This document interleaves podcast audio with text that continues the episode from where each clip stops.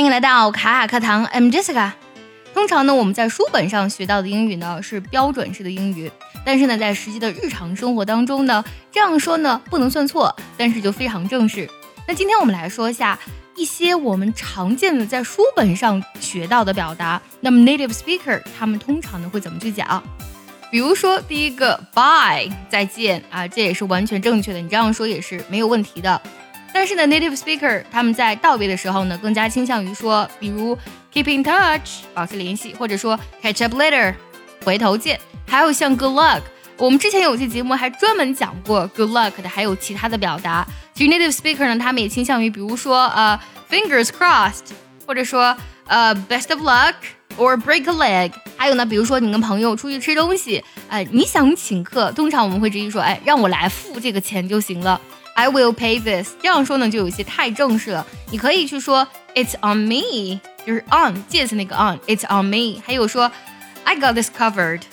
cover 在这里呢，它不是覆盖的意思，它有承担什么花销的意思。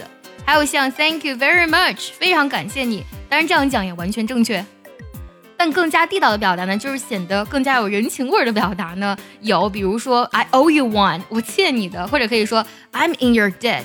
Debt 有债务或是人情债的意思，就是说呢，哎，我欠你个人情，因为你帮了我嘛，我说谢谢都来不及，我觉得我欠你的，还有这一层意思在里面。或者说 I cannot appreciate you enough，我再怎么感激你都不够。appreciate 这里呢是感激的意思。再比如说这个也很有意思啊，call me，text me，就是回头给我打电话或者说给我发短信啊，还有这样的表达呢也非常的地道。比如说 hit me up，要跟我联络，跟我联系。还有像这个比较调侃的表达，Don't be a stranger，不要像个陌生人一样，意思就是呢，你要常联系我。最后呢，结合我们今天所学来听一个句子，如果你知道它的意思，记得留言告诉我哦。Oh, thanks, mate. I really owe you one. Oh, thanks, mate. I really owe you one.